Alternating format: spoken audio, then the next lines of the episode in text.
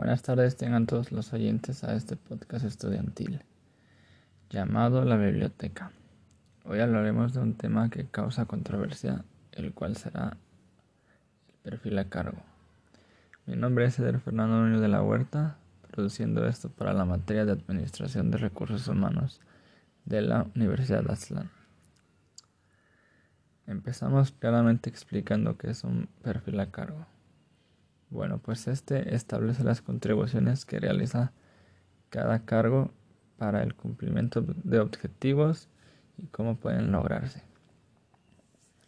Dicho todo esto, muchos se preguntarán también cuáles son sus ventajas y desventajas. Pues bien, una de las principales ventajas son, primera, puedes optimizar la rentabilidad y los recursos. Segunda, la estructura organizacional se vuelve más definida, lo cual hace que los procesos internos mejoren. Y bien, ahora, ¿cuáles serían las ventajas de esta misma? Pues se tendría que volver a empezar el proceso de selección y acoplamiento. Por ende, también habría bajas de la productividad y por consecuente una caída de ventas. Conociendo los pros y los contras, es importante mencionar que necesitamos que favorezcan el desarrollo de estrategias que harán eficiente a una gestión de recursos humanos. Primero que nada, tenemos que tener un buen proceso de capacitación para que los empleados actualicen sus conocimientos y habilidades para el desempeño eficiente del trabajo. Y a su vez va de la mano el proceso de evaluación del desempeño. Esto para estudiar los parámetros del candidato, tanto su perfil como la capacitación recibida, el desempeño de sus funciones, entre otros aspectos.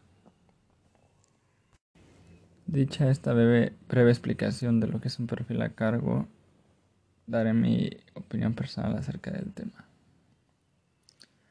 Entonces, en mi opinión, esto es una forma de visualizar y dejar en claro y por escrito quién aporta con qué a la consecución de los objetivos y cuáles son sus previas competencias, conocimientos, habilidades, también cuáles son sus posibilidades de cada uno de los trabajadores, sus talentos, aptitudes, actitudes, en fin, todo lo que abarca un perfil a cargo.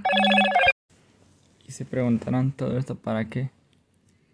Pues para conocer más acerca de esa persona, su formación, su pasado.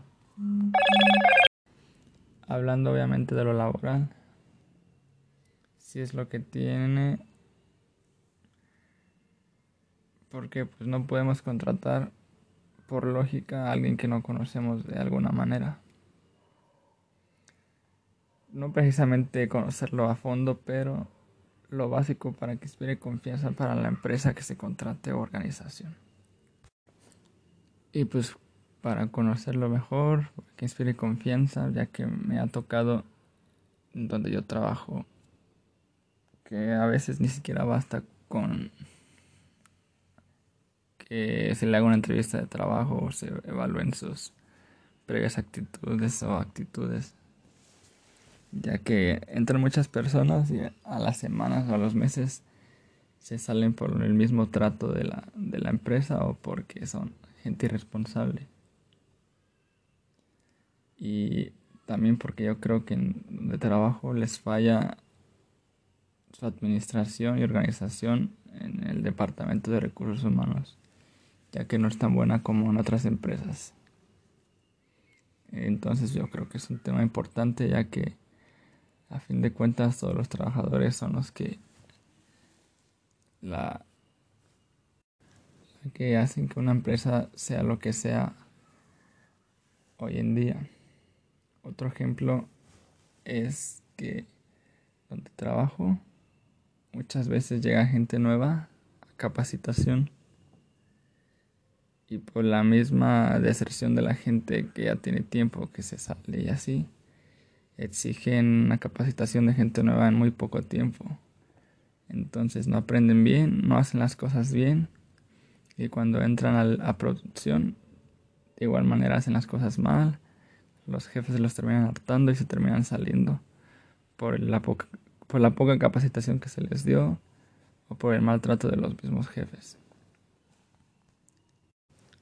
Entonces, por lo que un perfil a cargo eh, sería lo más ideal para este tipo de casos, así como su debido tiempo para desarrollarse en forma. Y este, para concluir este podcast, solo nos queda decir que todas las ramas de la administración de recursos humanos son importantes, solamente hay unas que son clave para el funcionamiento de todas ellas. Y bueno, por mi parte sería todo. Muchas gracias a los que escucharon esto y espero que nos escuchemos en otra emisión de la biblioteca. Soy Eder Nuño y muchas gracias.